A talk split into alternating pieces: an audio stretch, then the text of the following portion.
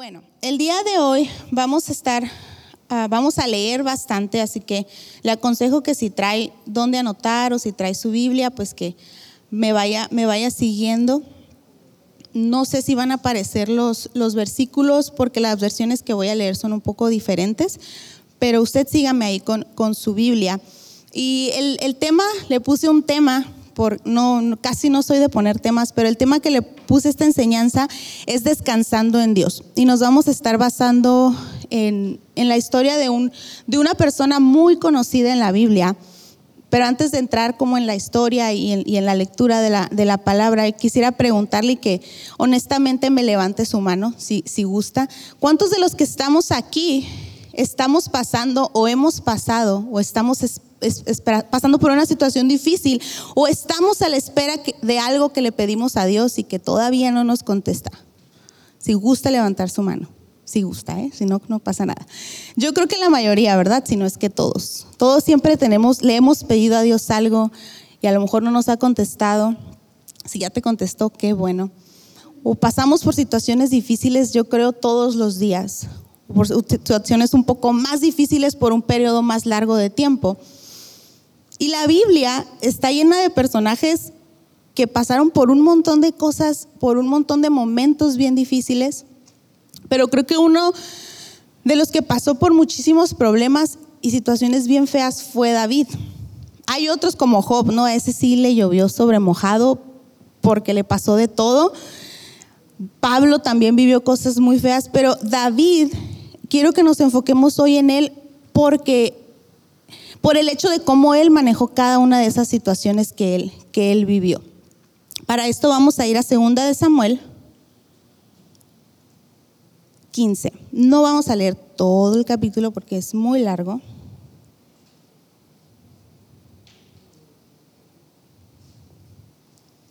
Esta es la historia de cuando Absalón se rebeló en contra de David.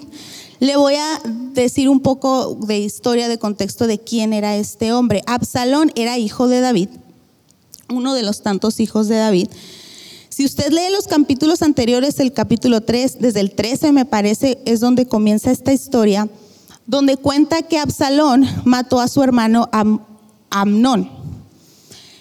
Estos eran medios hermanos y Absalón lo mató como venganza por algo muy horrible que había hecho Amnón. Y como lo mata es que Absalón junta a todos sus hermanos como que los invita a cenar.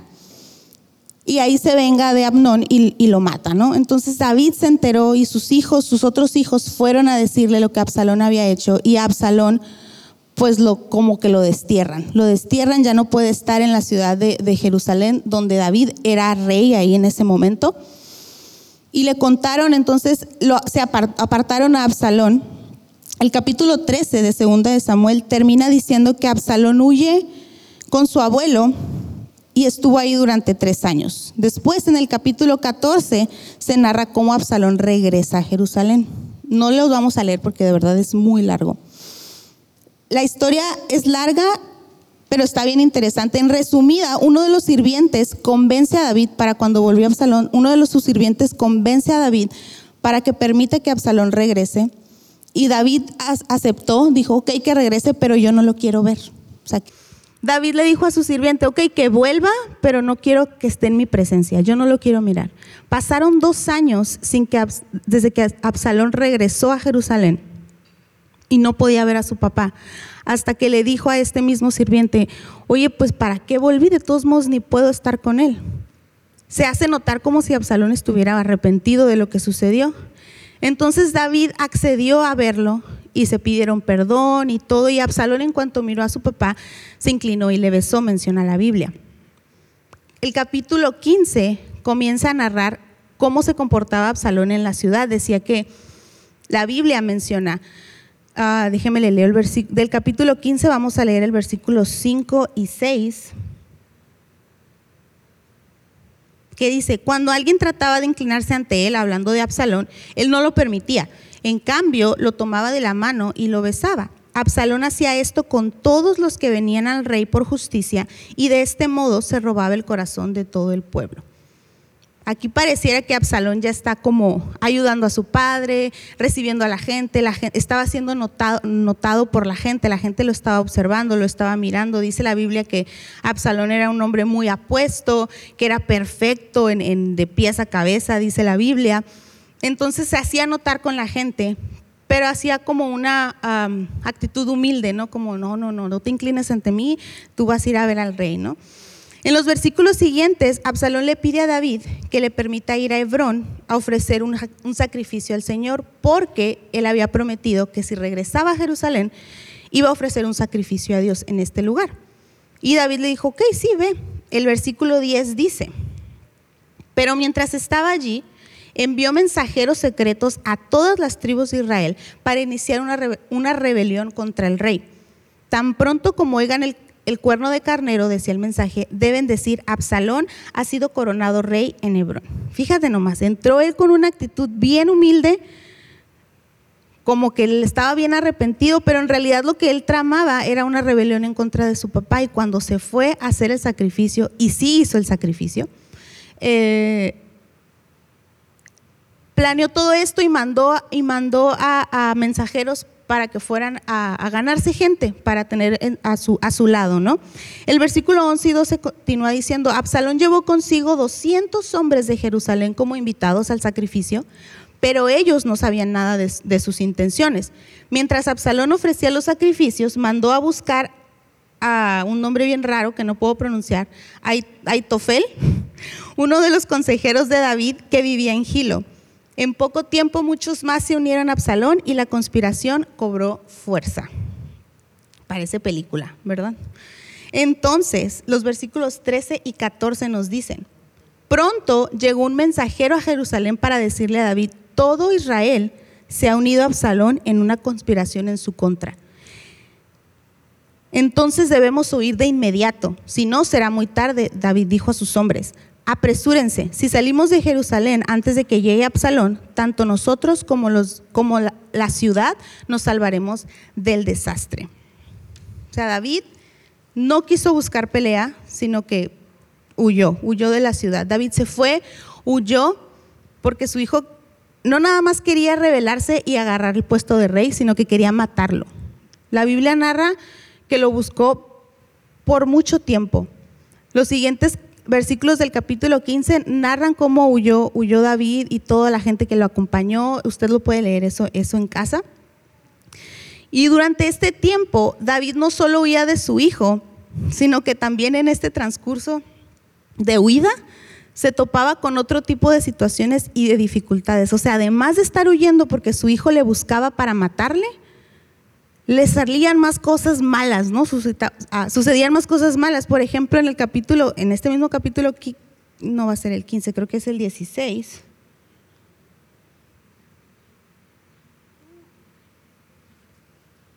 En el capítulo 16, me parece que son el versículo 5. Dice, mientras el rey David llegaba a Baurim, salió un hombre de la aldea maldiciéndolos. Era Simei, hijo de Gera, del mismo clan de la familia de Saúl. Ahorita vamos a hablar de quién era Saúl un poquito. Les arrojó piedras al rey, a los oficiales del rey y a los guerreros valientes que lo rodeaban. Lo hizo esto por lo que había pasado anteriormente con Saúl. Ahorita vamos a ver un poquito de eso. O sea, no nada más estaba huyendo, sino que se encontraba gente que le traían ganas a David de matarle, de golpearlo, de herirlo, y pasaba esto, ¿no? Y David, su pueblo, si sigue leyendo este capítulo, le dicen, oye, pues hay que matar a este hombre que te quiere apedrear, ¿no? Y David le dice, no, no, y se sigue, sigue huyendo, sigue su, travesía de huir. Cuando veo estas historias de David, estas anécdotas que, que pasó, yo me imagino que él como hombre, como ser humano, ha de haber sentido fue, imagínese el sentimiento de saber que tu hijo te busca para matarte. Yo ni siquiera me lo, puedo imaginar. Sin embargo, David, a pesar de estar huyendo, a pesar de, de, tener estos sentimientos, a lo mejor estas emociones, esta frustración que pudo haber sentido, él, como sabemos, es autor de muchos de los salmos. En el Salmo 62 se cree que este salmo si gusta acompañarme. Este sí quiero que lo leamos todos juntos. Salmo 62.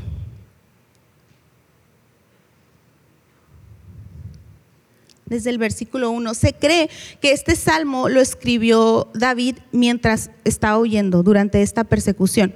Y dice así el salmo. Espero en silencio delante de Dios, porque de Él proviene mi victoria. Solo Él es mi roca y mi salvación, mi fortaleza donde jamás seré sacudido. ¿Cuántos enemigos contra un solo hombre? Todos tratan de matarme. Para ellos no soy más que una pared derribada o una valla inestable. Piensan derrocarme de mi alta posición, se deleitan en decir mentiras sobre mí. Cuando están frente a mí me elogian, pero en su corazón me maldicen el versículo 5, que todo mi ser espere en silencio delante de Dios, porque en Él está mi esperanza. Solo Él, Él es mi roca y mi salvación, mi fortaleza donde no seré sacudido. Mi victoria y mi honor provienen solamente de Dios. Él es mi refugio, una roca donde ningún enemigo puede alcanzarme. A mí me impresiona la confianza de, David. Me impacta en el versículo 5 que dice que todo mi ser espera en silencio delante de Dios, porque en Él está mi esperanza. A pesar de lo, de lo que sentían sus emociones, Él no dejó que éste las dominara, sino que su fe, su confianza en Dios era más grande. Nuestra mente, nuestro cuerpo físico, yo creo que no pudiera hacer esto por sí solo. Si nos basamos en nuestra propia naturaleza, no podríamos hacer esto. No podríamos decir, espero en silencio delante de Dios. Yo espero hasta que Dios actúe. Yo espero hasta que Él obre. Porque nos desesperamos, llega frustración a nuestras vidas. Para David esperar en silencio era porque sin importar qué, su mirada estaba puesta en Dios. Sin importar lo que estaba pasando alrededor, su mirada estaba puesta en Dios. Él conocía a Dios y sabía y estaba convencido de que Dios iba a actuar. Él no tuvo, sí hay muchos salmos en donde Dios se ve que clama y que le pide a Dios, pero también cada uno de esos salmos termina o empieza con un versículo donde Dios le está dando gracias y donde Dios le da gloria a Dios. Donde David le da gloria a Dios, perdón. Y este versículo, el versículo 5 de este salmo a mí me encantó porque se ve la paciencia que él está aprendiendo a desarrollar, que yo creo que muchos de nosotros, yo, por ejemplo, a veces me desespero cuando no veo que las cosas suceden como quisiera o de cierta manera o que no suceden rápido. Pero él decía que todo mi ser espere en silencio delante de Dios. Ahora te quiero llevar a otra historia de la vida de David. Fue una situación similar, también le tocó ir, huir, y esta está en primera de Samuel 23.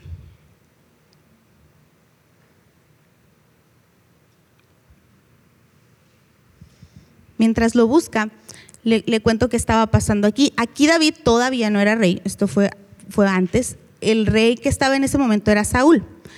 Pero él ya había ganado fama porque ya había matado a Goliat y había luchado en otras diferentes ah, ocasiones para el pueblo de Dios, por Dios. Saúl, cuando escuchaba la fama que se estaba ganando David, en los planes de Dios ya estaba que David fuera el siguiente rey, ya iban a quitar a Saúl. Este comenzó a sentir celos de David porque la gente apoyaba mucho a David y lo comenzó a perseguir para matarlo en este capítulo, primera de Samuel, capítulo 23, esto es lo que está pasando. David está huyendo de Saúl, pero él seguía escuchando la voz de Dios y seguía obedeciendo a donde Dios lo fuera, lo fuera mandando. El capítulo comienza diciendo cómo Dios lo manda a una ciudad que se llama Keila, porque esta ciudad estaba siendo atacada por filisteos. Entonces David junto con sus, hombres van a esta ciudad, pelean, defienden la ciudad, ah, derrotan a los filisteos, los filisteos, dice ahí lo que sucede, que mueren y, la ciudad se salva, ¿no? Al final. Entonces, mientras esto pasaba, a Saúl le llegaron las noticias de que David está en la ciudad de Keila. Y Saúl pues manda hombres, Saúl, David se enteró, yo no sé cómo se enteraban bien rápido, porque la Biblia dice, y Saúl, David andaba en una parte y Saúl se enteraba. Mandaban mensajeros, me imagino en ese tiempo, pues ni modo que por teléfono, ¿no? Eh, entonces, David, digo, Saúl se enteró de que David estaba en esta ciudad y David se preguntó, híjole, me irán a delatar la gente del pueblo de Keila. Y Dios le dijo, sí, sí te van a delatar. Después, ah, mientras David estaba aquí, el versículo 13 y 14 de este capítulo, primera de Samuel 23, dice, pronto Saúl se enteró de que David estaba en Keila. Excelente, dijo, ya lo tenemos, Dios me lo entregó en mis manos porque se ha quedado atrapado en una ciudad amurallada. Después el versículo 13 y 14, perdón, ahorita leí el, el 7, dice, entonces David y sus hombres, ahora ya eran como 600 hombres que estaban con David, comenzaron a deambular por toda la región. Pronto llegó la noticia a Saúl de que David había escapado por lo que decidió no ir a Keila. Le dijeron, ¿sabes qué? Ya se fue. Y dijo, bueno, pues ya, ¿para qué voy? Pues no está ahí. David se refugió en unas fortalezas que había en el desierto y en la zona montañosa de Sif. Saúl lo perseguía día tras día, pero Dios no permitió que lo encontrara. Saúl ahora sí que, cada, como le decía, cada que David se movía, él se enteraba y lo seguía. En el versículo 15 dice que también supo que estaba en Sif le dieron la noticia y le dijeron a David que, Saúl iba a buscarlo. Jonatán, si Jonatán era hijo de Saúl. Pero antes, antes de leer el versículo 16, nada más quiero que volvamos a, pensar la frustración que a lo mejor sentía David. Desde, David era un joven en, en ese momento y lo estaban persiguiendo para matarlo, por puros celos. Yo me imagino deambular en el desierto ha de ser la cosa más fea que alguien pueda vivir. Gracias a Dios no estaba solo, iba con, su ejército, iba con otras personas que estaban junto a él, pero él vivía con, ese, con esa duda de cuándo va a ser el día que me va a atrapar y me va a matar. Como humanos, lo vuelvo a mencionar, podemos pensar qué cansado y qué agotador esto es. Y lo mismo pasa con nosotros yo creo, bueno, a lo mejor, al menos a mí, cuando estoy pasando por un momento difícil o por una situación en la que nomás no veo respuesta, en la que veo que no, que no pasa nada, yo sí me empiezo a frustrar y a desesperar. Y, a David se le dejaba venir una tras otra, y a veces a nosotros nos pasa así, nos, estamos pasando por algo difícil y luego como que pareciera que ya se está arreglando y vuelve a pasar otra cosa difícil. Yo no sé si usted se identifica conmigo.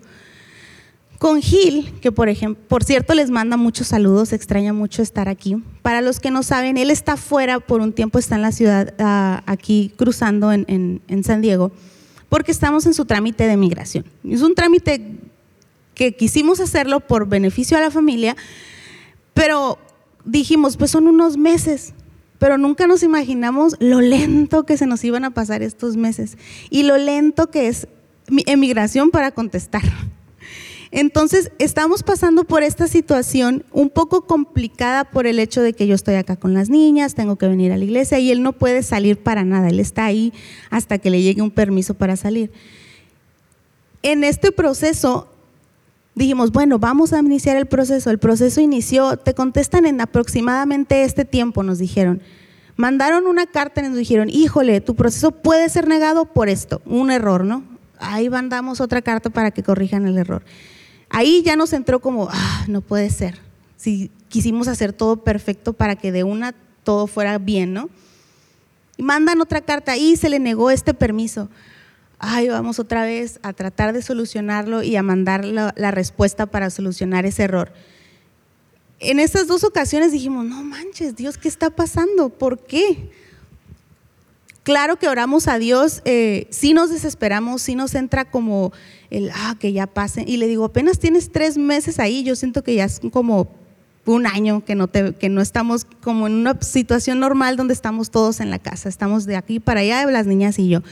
Entonces, ese es un proceso y es un proceso de migración, es un proceso sencillo. Hay otros tipos de dificultades que vivimos, no sé, como una enfermedad, el perder a alguien, eh, el, no sé, una separación, una rencilla que tienes con alguien, no sé. Pueden, hay procesos a lo mejor que todavía son más feos que lo que a lo mejor nosotros sentimos como que nos agobia cada quien se conoce y conoce sus debilidades y conoce lo que está pasando. Cada quien conoce el desierto por el cual está pasando. Y hay veces que, vemos este tipo de situaciones y seguimos pidiendo una y otra vez por lo mismo y no vemos una respuesta y a lo mejor te comienzas a desesperar. Y es normal, somos humanos, sucede. Nuestro cuerpo natural así es como reacciona, nuestras emociones así es como reaccionan. Sin embargo, nosotros que conocemos la palabra de Dios, que conocemos a Jesús, que nos hemos encontrado con Él, yo quiero creer que la mayoría de nosotros, si no es que todos, ya hemos tenido encuentros con Dios constantemente, nosotros deberíamos de reaccionar como David reaccionó en la primera situación. Aquí también lo estaban persiguiendo, pero David sabía que Dios estaba de su lado y nosotros igual cuando sabemos que él que Dios está de nuestro lado, cuando le conocemos y su palabra está viva en nosotros, dejamos de reaccionar a las circunstancias con nuestra naturaleza humana y comenzamos a ver las cosas que son como si ya fueran. Ahí es cuando comenzamos a desarrollar nuestra fe. Algo que es de gran ayuda mientras pasamos por este tipo de situaciones complicadas o por una respuesta, por estos momentos en el desierto como David, algo que es muy importante y es necesario es que te rodees de personas que edifican tu vida. David tenía personas que estaban con él y le ayudaban, pero tenía una persona que era su mejor amigo. Este era Jonatán, el hijo de Saúl. Ellos hicieron amigos desde tiempo atrás, hicieron un pacto de amistad delante de Dios. Y Jonatán sabía dónde estaba David y fue a buscarlo. Cuando sabía, cuando Jonatán sabía que su papá lo estaba buscando, que Saúl estaba buscando a David, Jonatán fue a buscar a David y dice el versículo 16, y lo animó a que permaneciera en su fe en Dios. Le dijo, no tengas miedo, mi padre nunca te encontrará tú vas a ser el rey de Israel y yo voy a estar a tu lado como mi Padre bien lo sabe. Rodéate durante estos procesos, rodéate de personas que te animen y que te alienten. No escuches las voces porque van a llegar esas voces que te desaniman, que solo te hieren, que le echan más limón a la herida o que ven todo de manera negativa, que les cuentas lo que estás pasando, uy, no, es que sí está bien difícil. Por ejemplo, en esta situación de migración que estamos pasando con Gil, no, es que sabes que ya están mandando puras citas por Ciudad Juárez en San Diego, ya está bien lento. Y tú dices, ay, no, pues gracias, ¿no? Qué ánimos. Entonces, rodéate de personas que te animen, que te alienten, que te edifiquen. Eso es algo vital, algo indispensable y que te va a ayudar mucho cuando estés pasando por un momento de dificultad o cuando estés a la espera de algo. Para finalizar, casi para finalizar, quiero que leamos la reacción de David cuando estaba en el desierto mientras huía de Saúl. Y esta está en Salmos 63.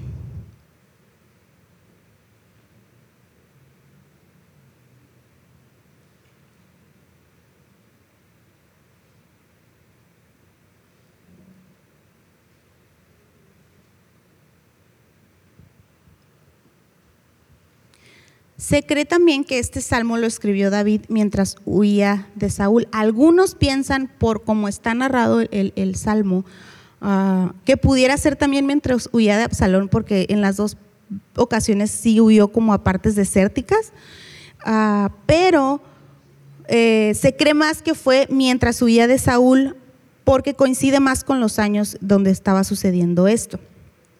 Entonces, el Salmo 63 dice así. Oh Dios, tú eres mi Dios, de todo corazón te busco. Mi alma tiene sed de ti, todo mi cuerpo te anhela en esta tierra reseca y agotada donde no hay agua, o sea, en el desierto. Te he visto en tu santuario y he contemplado tu poder y tu gloria. Tu amor inagotable es mejor que la vida misma. Cuánto te alabo.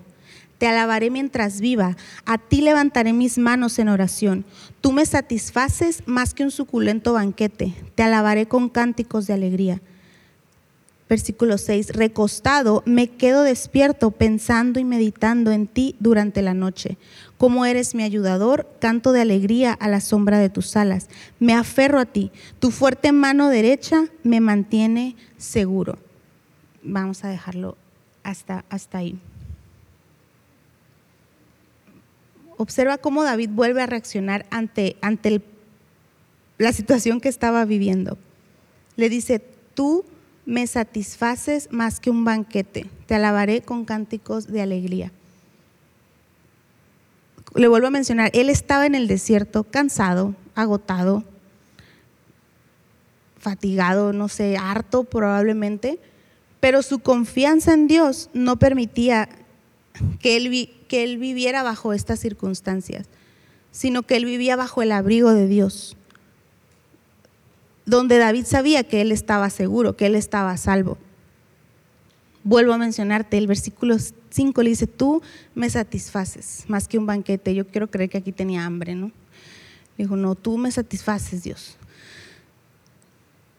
Yo no sé usted, pero cuando yo leo estos salmos, digo, ay, qué bonito, si leo el puro salmo, pero cuando entiendo en qué momento fue escrito o por qué fue escrito o qué estaba pasando cuando estaba siendo escrito, digo, no puede ser. Yo cuando paso un momento difícil, cuando estoy agobiada, la verdad, la mayoría de las veces, y yo creo que a usted le pasa igual, primero se viene todo lo, negativo y dices, ay, no, ¿por qué?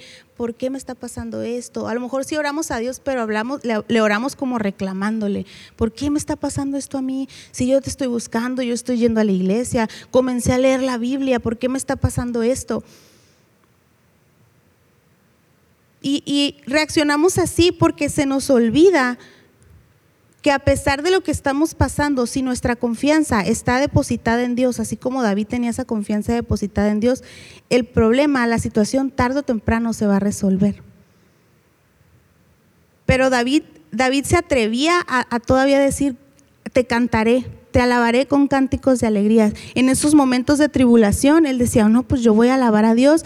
A pesar de que a lo mejor estoy pasando por hambre, Dios, tú me satisfaces más que la mejor comida que pudiera estar teniendo ahorita en mi palacio, tú me satisfaces, tú tienes el control, tú tienes la última palabra de cada una de mis situaciones. Pero su confianza estaba puesta en Dios porque él conocía a Dios.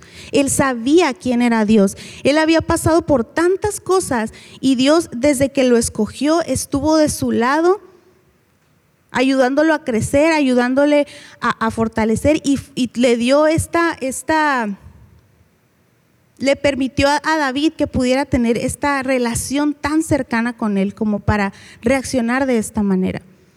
A lo mejor vas a decir, no, pues es que era David, David era, iba a ser el rey, David fue escogido por Dios, cada uno de nosotros hemos sido escogidos por Dios para algo. Todos los que estamos aquí, si tú estás en este lugar es porque Dios tiene un plan para ti. A lo mejor aún no lo descubres, para descubrirlo hay que ser como David depositar nuestra confianza en Dios, buscarle a Dios. Eso es lo que hacía David. Antes de que fuera David rey y que matara a Goliat, él cuidaba ovejas.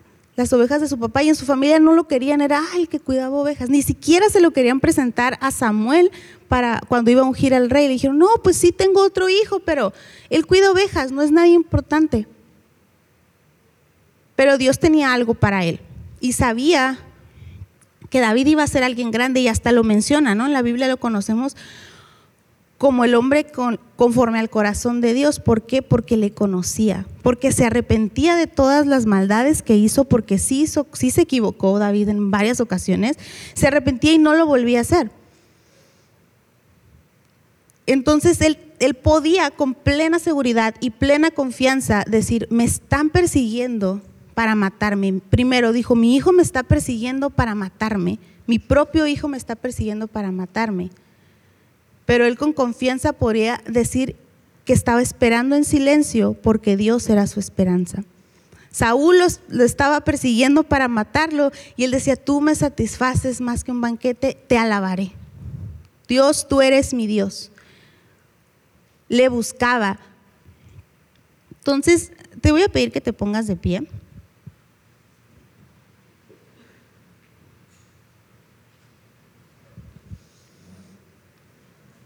Si gustas cerrar tus ojos, em, lo puedes hacer solo para que no te distraigas con, con tu alrededor. Todos y cada uno de nosotros hemos pasado por estos desiertos. A lo mejor estás pasando por uno. Y yo hoy solo quiero decirle que los tiempos en el desierto son clave en nuestro crecimiento.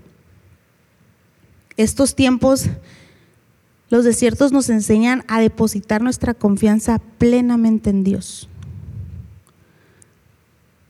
Plenamente en Dios al punto de poder alabar, de poder cantarle, de poder levantar nuestras manos, de poder rendirnos a Dios, aunque estemos pasando por la peor temporada. Aunque estés agobiado, aunque estés agotado, aunque estés frustrado, cansado, aunque veas que todo va de mal en peor, aunque veas que no hay solución, así como David, tú sigue descansando en Dios, sigue esperando en Él. Sigue depositando tu confianza en Él. Sigue poniendo tu vista en Él, en Jesús. Pon tu vista en las cosas de arriba. No pongas tu vista en las cosas que están pasando en la tierra, en las cosas que, que son momentáneas. Nuestra vida aquí es momentánea. A veces no lo vemos así y por eso nos frustramos, porque queremos tener todo perfectamente planeado para tener una vida buena, pero se nos olvida que esto es momentáneo que tú y yo como hijos de Dios, como creyentes en, el, en Jesús, nuestra vida va a ser una vida eterna con Él. Esto es temporal. Y sí, dijo Jesús, van a tener aflicción, pero confíen, yo ya he vencido al mundo. Descansen en Él. Descansa en Dios. A lo mejor ahorita lo traías en tu mente o te hice recordar la situación por la que estás pasando. Hoy descansa en Dios. Que esa sea tu oración este día. Dios, yo descanso en ti. Dile, tú me satisfaces. Pudieran estar pasando mil cosas a mi alrededor, pero yo descanso y confío en ti. Confío en que tú tomas el control, que tú tienes el control. Y si no le has dado el control a Dios de la situación que estás pasando, entrégasela hoy. Despójate de eso, porque es un peso muy feo. Es algo que te detiene y no te deja avanzar. Entrégale hoy a Dios eso. Dile, toma a Dios. Tú toma el control mientras yo descanso en ti. Mientras yo te alabo. Mientras yo te bendigo cuando hacemos esto, cuando depositas tu confianza en Dios y le alabas y reconoces quién es Él, créeme que, que, la manera en la que estás pasando o transitando por las situaciones o por tus desiertos es mucho más ligera. Porque como David tenemos plena confianza de que Dios va a obrar, de que Él va a actuar. Y este último salmo que leímos dice, oh Dios, tú eres mi Dios, de todo corazón te busco, mi alma tiene sed de ti, todo mi cuerpo te anhela. Te he visto en tu santuario, he contemplado tu poder y tu gloria. Tu amor inagotable, dice el versículo 3, es mejor que la vida misma. Cuánto te alabo. Hoy quiero que le cantemos esto a Dios que descanses en Él. Y mientras descansas en Él, mientras estás pasando por este proceso, por este desierto, le alabes y le digas, cuánto te alabo, cuánto te anhela mi alma. Tú eres mi Dios. Yo confío en ti. Confío en que estás sobrando, en que aunque lo mejor no lo puedo ver, tú estás sobrando y que voy a salir de este proceso victorioso, victoriosa.